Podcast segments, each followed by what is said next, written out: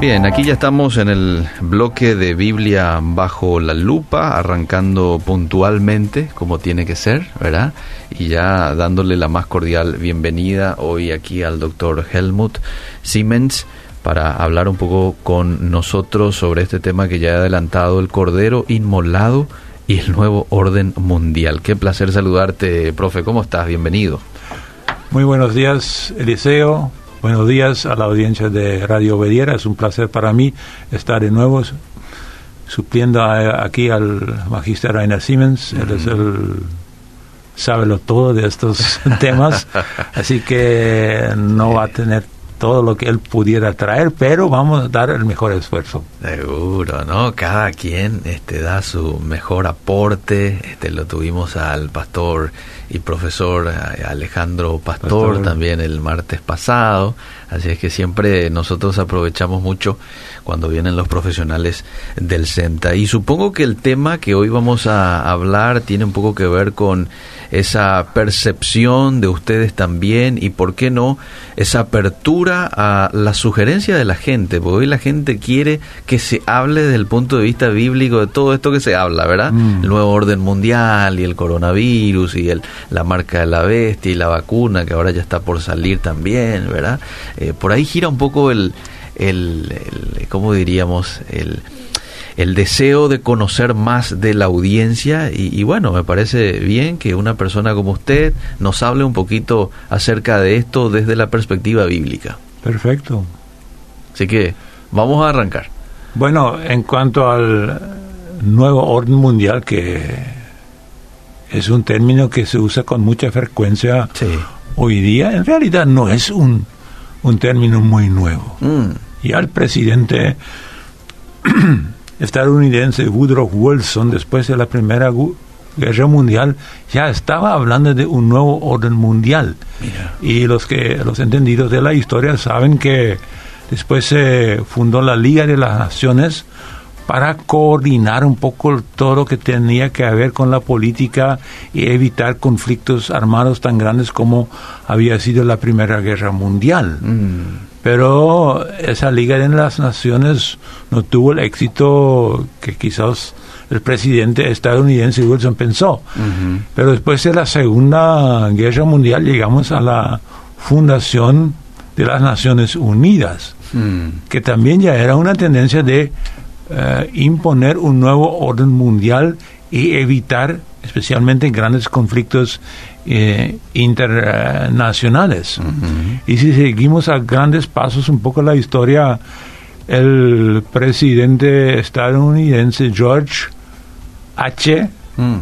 W. Bush, el Bush Senior, ya ahí por los años 90, habló del nuevo orden mundial después de que había caída la cortina de hierro, el muro de Berlín, estaba diciendo, estamos frente a un nuevo orden mundial. Hmm. Eh, pero él pensó que habría a partir de ahora una posible coordinación de los intereses políticos para evitar que un país conquiste a su vecino, para evitar los grandes conflictos internacionales. Así que el tema del nuevo orden mundial no es algo nuevo. No es algo nuevo. Mm. Y casi yo me atrevería a decir que desde que Dios impuso, impuso su orden después de la creación mm. y después de la caída del Satanás, hubo el intento de siempre imponer nuevo orden mundial. Pero eso sería un poco ir a la a la especulación por ahora porque se tendría que hacer toda una investigación de la Biblia por este tema del nuevo orden mundial en la Biblia. Lo que sí sabemos en cuanto al nuevo orden mundial es que hoy día hay una componente que, que habla, por ejemplo, también la encíclica papal Fratelli Tutti, mm. de que para imponer un nuevo orden mundial a nivel político mm. deben desaparecer lentamente los intereses nacionales y debe haber una organización eh, global que, que está por encima de los intereses mundiales. Eso ya suena en algo a un gobierno a un gobierno mundial, ¿no? Y entonces eh, este nuevo orden mundial apunta a una organización eh, mundial política, ¿no? Pero también hay pensadores que, que están pensando, y ahí está el Foro Mundial Económico Mundial, que dice... ¿Fondo Monetario Internacional? Eh, no, el Foro Económico eh, Mundial que se reúne cada año en Davos, Suiza, ah, para discutir todos los problemas económicos del mundo. Okay. Y um, ellos saben que todos los problemas económicos y más con la pandemia que estamos viviendo ahora, no se soluciona un país solo, sino se necesita de una solución global. Entonces, eh, se quiere una solución global para que no haya tantos pobres y, otros tan ricos, sino que haya más igualdad económica eh, en este mundo. Y hay otros que están pensando en, un, en un reset. Ah. Todos conocemos una computadora y yo también, cuando no funciona eh, más mi computadora, tengo un botoncito. Aprieto, apaga y aprieto de nuevo y todo eh, viene arriba otra vez. Y piensan que se puede hacer un reset con a nivel mundial, economía, política, mm. pero ahora con unas con una hardware mejorada, pero también con una software mejorada. Mm. Porque también tenemos que pensar, si se habla del nuevo orden mundial, hay un viejo orden que va a desaparecer. Claro. Y parece que y ese ese viejo orden mundial tenía que ver con las uh, con las democracias que se ha instalado y tuvo su inspiración eh, eh, para mí en la Biblia y esa software se va, va desapareciendo mm. y el reset se quiere con una nueva software también, con una nueva ideología que sería tipo humanista. Y mm. ahí entra todo lo que tiene que ver con igualdad de género, etcétera, etcétera. Entonces, mm. Hay, eh, hay tendencias hacia un nuevo orden mundial en lo político, en lo económico. Pero lo que muchos no saben y no piensan que para que haya un éxito económico, político y un éxito económico global, debe haber un éxito religioso. Las, las religiones mundiales tienen que, acercarse, conformarse con un común denominador. Sin el acercamiento de las religiones, no puede haber una unión política económica. Así que hay hace décadas que existe un Parlamento Mundial de Religiones, que muy poco se habla de eso. Uno de los teólogos veteranos de, esta, de este Parlamento Mundial de Religiones es el teólogo alemán católico Hans King que dice, para que haya paz en este mundo, necesitamos que las religiones se acerquen y se, se unen alrededor de un ethos, una ética eh, mundial unificada a base de las religiones. Entonces, en realidad, estamos hablando de un nuevo orden mundial, en lo político, en lo económico y en lo religioso. Y si eh, no sé si quieres parar, eh, no, no, no, voy a seguir hablando. Adelante, adelante. Y si, si miramos a la Biblia, y especialmente a Apocalipsis, sí ahí tenemos una, lo que en teología llamamos Trinidad cultural. Hmm. Trinidad cultural. El, Apocalipsis, eh, bueno, ya prediche por el profeta Daniel, pero también en Apocalipsis se retoma el tema de esa gran unidad política. Y tanto Daniel como Apocalipsis hablan de la bestia, hmm. ¿no? Es el nombre que usa Daniel. Eh, Juan habla del anticristo. Ah. Eh, Pablo habla en Tesalonicenses del hombre de la perdición, del inicuo.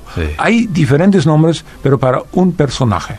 Pero para que pueda surgir ese personaje, debe haber primeramente un espíritu anticristiano. Hmm. Y ese espíritu anticristiano se, se ha dado en este mundo con la filosofía racionalista, con la filosofía de que el hombre es la medida de todas las cosas, con la teoría de la evolución eh, que, que, que, que, está eh, prácticamente penetrando todas las áreas de la vida. Así que eh, la unidad política está predicha en, en, en, la Biblia.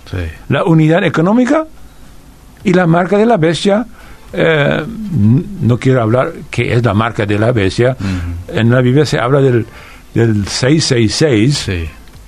Algunos hablan del chip de Bill Gates, pero hoy creo que hay formas mucho más sofisticadas para, para... Yo creo que nuestro celular eh, podría ser el chip eh, también.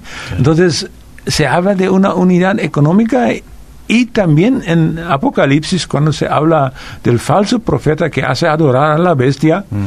y de la ramera de Babilonia, de una unidad religiosa. Entonces, el nuevo orden mundial mm. no es nada nuevo. Mm. Desde, eh, por lo menos, Apocalipsis fue escrito en el año 95 después de Cristo. Así que más o menos dos mil años Juan ya vio todo este panorama de un nuevo orden mundial. Wow, qué interesante hasta aquí lo expuesto por usted y cómo este todo se conjuga así mismo como usted está diciendo, porque fíjate vos de que en el 2016 más o menos el Papa Francisco ya hacía un llamado a todas las religiones a unirse para defender la libertad religiosa. Da una noticia que aquí lo tengo, pero del año mil 2015 fue publicado esto, imagínate. Pero eso ya, ya no era nuevo, eso era hace décadas. Yo no tengo en mente todas las las las, eh, los años, pero hace no sé cuántas décadas atrás ya se hizo una reunión de todas las religiones en Estados Unidos buscando unirse cada vez más, ¿no? pero eh, sí, sí, no, le escucho.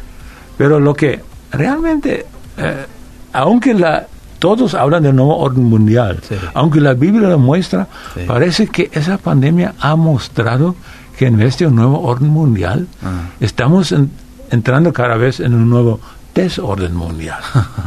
¿No es cierto? Sí, cierto. Hoy, muchos estados dejar sus intereses nacionales por el bienestar global y con una con un tipo de gobierno eh, universal, ah. no van a decir sí. Pensamos en Rusia, en Turquía, en Israel mismo, ah. en Estados Unidos, mm. en Brasil con, con el presidente Bolsonaro. Son estados nacionalistas, Filipinas, mm. Corea del Norte. Mm. Son estados nacionalistas, Irán, ¿no?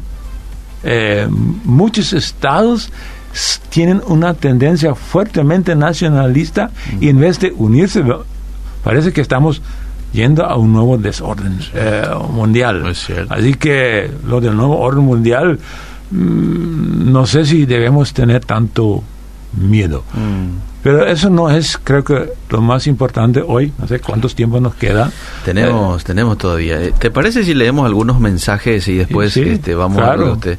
Dice aquí, pero para que haya un nuevo orden mundial, primer, en primer lugar debe haber un desorden mundial, profe dice. y bueno, y es un poco lo que está viendo en este tiempo, quizás, ¿verdad? Usted acaba de decir. Eh, y aquí otra persona dice, ¿a usted le, le parece que, a ver, le parece que tiene lógica que el coronavirus viene precisamente como una movida del nuevo orden mundial? ¿Qué opina usted, profe, al respecto? Em, no sé, eh, en realidad eh, hay tantas teorías sobre el, el, el coronavirus. Sí pero lo cierto es que las pestes ha habido desde que el hombre, desde la perspectiva bíblica, ha caído en pecado. Leamos el Antiguo Testamento, se habla de pestes. Cierto. Podemos leer el Nuevo Testamento, se habla de pestes. Se puede leer Apocalipsis a partir del capítulo 6 se habla de grandes pestes. Entonces, decir que ahora la pandemia se ha causado para artificialmente en un laboratorio para eh, que con todas las pestes que ha habido en el mundo hace hace en, todas las edades, mm. ¿no? En todas las edades. Bien, excelente. Bueno, sigamos, profe. Sigamos y después yo voy a interrumpirle seguramente con algunas algunas consultas y aportes más aquí. Lo que a mí realmente me interesa y lo que me pone alegre es sabemos quién va a dirigir ese nuevo orden mundial. Hmm. Será una trinidad antidivina. Hmm. El dragón, una palabra para Satanás, que va a poner su bestia, el anticristo, y el falso profeta, el antiespíritu. Entonces está aquí anti, antidios o antipadre, el ah. dragón, eh, la bestia o el anticristo, y el falso profeta, el antiespíritu. Mm. Bajo esa dirección estará un nuevo orden mundial. Y va a venir. Pueden eh, estar 100% seguros ¿Cuándo? Eso es otra cosa. Mm. eso, ni necesitamos especular cuándo será si ya estamos. Pero creo que lo que es más importante, ¿quién introducirá ese nuevo orden mundial? Mm. ¿El demonio? No. Si leemos Apocalipsis, hay que leer el, Apocalipsis, el libro, porque esto ha sido el libro de consuelo de los cristianos a través de los siglos.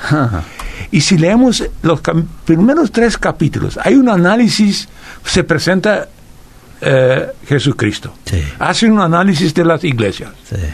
Y hay cosas catastrofales en las iglesias que faltan mejorar. Y eso es importante que cada iglesia se haga este análisis de acuerdo a lo que el eh, Cristo les está diciendo en los primeros tres capítulos. Ah. Vienen capítulos 4 y 5. ¿Y qué tenemos en los capítulos 4 y 5? En el capítulo 4, alguien sentado sobre el trono. Juan puede ver. Ah. ¡Wow! Sube, ve. Y lo que ve, el trono divino. Mm. El trono del cielo está ocupado. Y hay tremendas actividades, tremenda adoración de un Dios santo, un Dios creador. Mm. Capítulo 4, tremendo. Y los ancianos, mm. los 24 ancianos representando al pueblo del Antiguo y del Nuevo Testamento. Sí. Qué bárbaro. Wow. Eso es este, hay que meterse en la cabeza, señores. Si tenemos miedo de todas las teorías de conspiración y del nuevo orden mundial, sepamos el trono de Dios tiene un ocupante, mm. el ocupante. Mm. Y sigue diciendo uh, Apocalipsis el capítulo 5, tremendo. Mm. De repente hay, hay un libro sellado. Y Juan se le pregunta, ¿y quién puede abrir? Y no sé, y, y no hay nadie. Y empieza a llorar. Y de repente el cordero inmolado. Escucha lo que le dice uno de los ancianos a Juan. No llores. He aquí que el león de la tribu de Judá, la raíz de David, ha vencido para abrir el libro y desatar sus siete sellos. Ajá. Y si leemos después, ¿quién abre los siete sellos? El cordero. El cordero Yo recién estuve comprobándolo una vez más. Mm. Y el séptimo sello desencadena en las trompetas. Mm. ¿Y quién abren las trompetas? Los ángeles siervos de Dios. Mm. ¿Y quién abren las copas, las siete? Los ángeles de Dios. Mm. Es decir, no es Bill Gates ni, eh, Soros o alguien de esos señores. Ellos van a introducir un orden mundial, sino el Cordero va a desatar. Ah. Ahora yo no quiero especular si ya ha desatado el primer sello o el segundo o el tercero, sino solamente quiero, porque estamos hablando de la Biblia bajo la lupa, enfatizar el trono ocupado. El cordero inmulado con el libro en las manos, él tiene todo el poder, porque el versículo 12 eh, del capítulo 5... Te leo el versículo 12. dice que decían a gran voz, el cordero que fue inmolado es digno de tomar el poder, las riquezas, la sabiduría, la fortaleza, la honra, la gloria y la alabanza. ¿Qué le falta? ¿Qué le falta al Cordero? Y la primera palabra acá es de recibir el poder. El no, mucho poder, el poder. Entonces, Cristo, el león eh, de la tribu de Judá, el Cordero inmolado, es el que va a empezar a abrir los sellos. Él introducirá todo. Y pase lo que pase, Eliseo. Nosotros los cristianos debemos enfocarnos en esos dos capítulos antes de leer los capítulos 6 eh, al 19 o al 20. Porque ahí se nos va a hablar de un nuevo orden mundial dirigido por las fuerzas antidivinas y va a ocurrir. Pero aquí está el Señor de la historia, Dios y Cristo. Y los dos reciben al final del capítulo 5 en el, eh, en el versículo 13. Eh, ¿Puedes y, leer? y a todo lo creado que está en el cielo y sobre la tierra y debajo de la tierra y en el mar y a todas las cosas que en ellos hay, oí decir al que está sentado en el trono y al Cordero sea la alabanza, la honra, la gloria, el poder por los siglos de los siglos. Poder, acá mi Biblia dice el dominio. El dominio. ¿Quién tiene en realidad el dominio? Mm. Hay un ejemplo en el Antiguo Testamento, Job. ¿Quién le dio al- a Satanás el permiso de dañar a Job? Dios. Es decir, no estamos a merced de fuerzas eh, mundanas, para usar esa palabra, Sí. Eh, o no estamos a merced de las teorías de conspiración. Que los haya, Sí. posiblemente que sí. Sí. Y no quiero discutir eso, no soy experto. Ah. Pero, hermanos y hermanas míos, ¿en qué debe estar nuestra mirada? Aquí, capítulo 4 y 5 del, de, de Apocalipsis. Y si miramos bien esos capítulos, ¿el resto nos va a dar temor? Claro que sí. Lo que va a intro- eh, hacer la Trinidad antidivina Mm. es para tener temor. Pero hay que levantar la mirada y mirar de sobre este horizonte. Mm. Ahí, ya en el capítulo 19 de, de- de Apocalipsis, viene uno sentado sobre el caballo blanco Mm. y mata a todo el ejército de- del anticristo. Gloria el anticristo y el falso profeta fueron llevados ya al lago del fuego. El diablo es encadenado en un abismo. Ah. ¿Y qué empieza?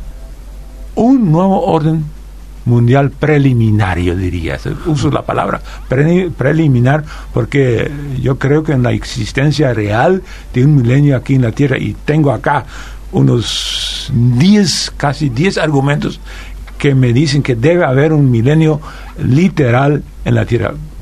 Si son mil o no, quiero, no quiero eh, especular, pero que haya un gobierno de Cristo aquí en la Tierra, sí Mm. solamente un argumento para esto. Esa tierra ha visto el fracaso de Dios con el hombre. El hombre cayó. Ah. Ha visto el fracaso del Hijo de Dios porque murió en la cruz. Sí. Parece que solamente vio fracasos divinos de esta tierra. Sí. Pero esa tierra va a ver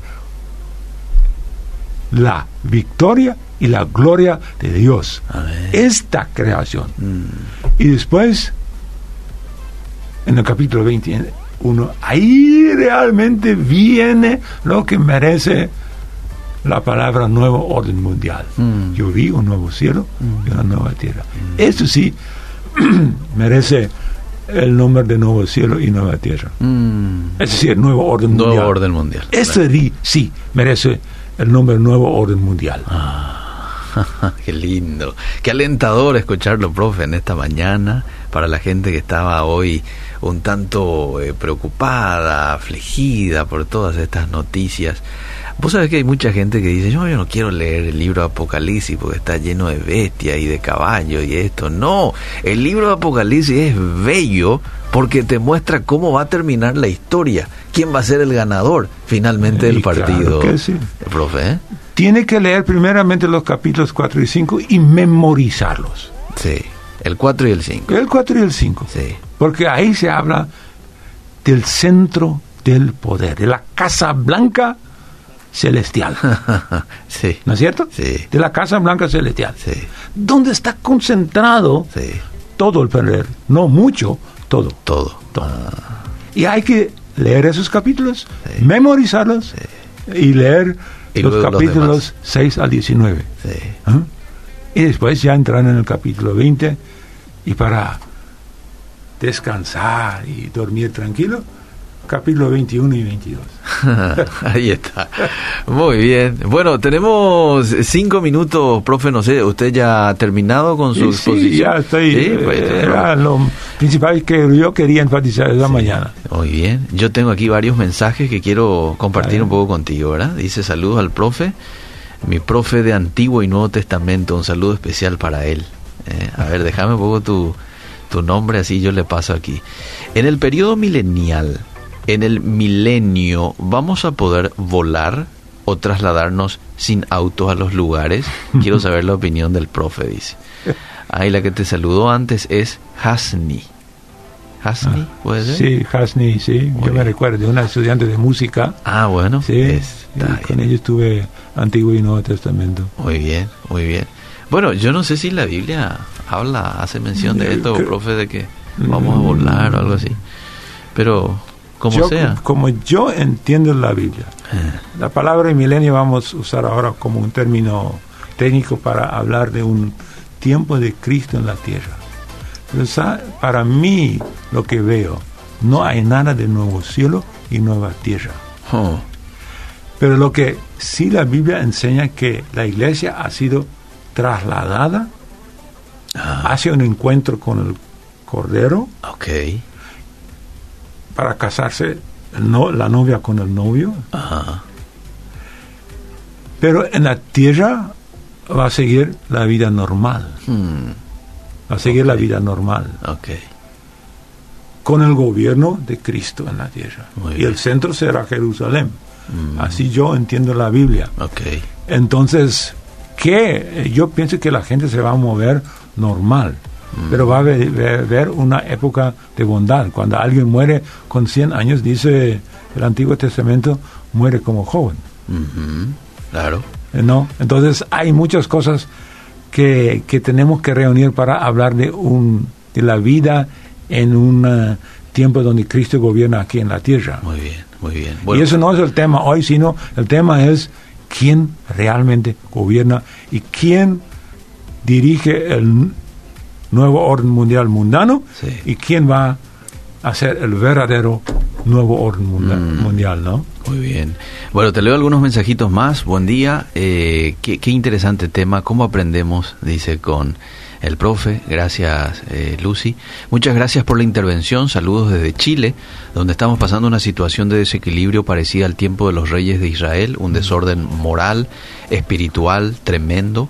Las universidades están tomadas por un pensamiento antidios. Claro. ¿Qué piensa usted sobre la influencia de Grants sí en las universidades y en muchos de los medios? Eh, una pregunta, al final de sus días, ellos saben, ¿verdad? Me refiero a Satanás y sus falsos profetas. Claro que sí, el diablo no es un tonto. Ah, Sabe mucho, pero no es omnisciente, no sabe todo. ok. Pero tiene un tiempo limitado. Mm, Tanta inteligencia vamos eh, a adjudicar a Satanás. mm, Y por eso él va a intentar de, de- de desenca- desencadenar cada vez todo su poder. mm, Esto hay que estar claro. Pero que su, que su tiempo es limitado, sabe todo ser creado. Y los ángeles y los ángeles eh, caídos eh, son seres creados. mm, Con eso no digo que van a desaparecer. claro. Todo lo creado no va a desaparecer. Todo lo que es creado tiene eternidad en su en su en su vida. Nosotros los hombres tenemos eternidad desde que fuimos engendrados. Somos creyentes o no, no importa. Tenemos eternidad. mm. Lo importante es dónde estaremos en la eternidad. Ah, esa Eso es lo importante. Muy bien, muy ¿No? bien, sí, claro. Eh, bendiciones al doctor, su ex compa de 60 años atrás, Celia Pont. Sí, sí, conozco. Hola Celia, saludos de aquí. Da gusto enriquecerse con invitados como el doctor, dice otro oyente. Quiero nomás simplificar el orden de Satanás. A ver, el orden de Satanás se escuchó siempre con el pecado y corrompiendo las buenas costumbres. Y sí, y eso es lo que usted decía. Desde el inicio uno puede ver de que Satanás trató de desordenar todo, ¿verdad? Este, y nosotros los seres humanos que también tenemos una naturaleza caída, siempre nos hemos encargado de del desorden a ese orden que vemos en el Génesis, ¿verdad? Allí en el huerto del Edén. Claro, me hace yo no soy teólogo del, del Antiguo Testamento y quizás eso es un poco de especulación, pero a veces es permitido especular un poco, pero no vamos a hacer teología de esto. Sí. La Torre de Babel, ¿qué era? ¿No era un tipo de nuevo orden mundial? Ah. Hagámonos una torre Sí. que vaya hacia Dios. Hmm. ¿No? Querían ser, después de un diluvio tan desastroso, querían una seguridad, Ah, ¿no es cierto? sí. Y, empezaron a crear un nuevo orden mundial. Mm, que han intentado los grandes reyes que han conquistado todo el mundo de aquel entonces. Siempre tener un, orden, un- era- un eh, dominio. introducían su, su, su orden. Sí. ¿Cierto? Y, y Interesante. así yo veo un poco la Biblia. Sí. Y si algún, algún teólogo serio me dice que eso es espe- especulación, bueno, eh, dije, Sí. especulemos un poco. Sí, sí, está bien, está bien. Bueno, profe, este, muchísimas gracias por el tiempo, gracias por tocar este tema, en la medida de las posibilidades responder también a las consultas. Gracias por este tiempo y bueno, vamos a volver a reencontrarnos con ustedes el próximo martes, Dios mediante. ¿m? Ok, y quiero enfatizar, Sí. a pesar de todo lo que puede ser especulación hoy, Sí. lo que es lo cierto es, Mm. habrá nuevo orden mundial. Hmm, Pero lo cierto es que hay un trono y Dios está sentado sobre el trono, Mm. en plena actividad, reinando, gobernando. Gloria a Dios. Y hay un cordero que está a su diestra, Mm, que abre los sellos. mm. Él dirige la historia y no Satanás ni sus eh, súbditos. Cristo es el regente de la historia. Y con ese mensaje, muchas gracias, que Dios les bendiga. Wow, gracias, profe. Seguimos.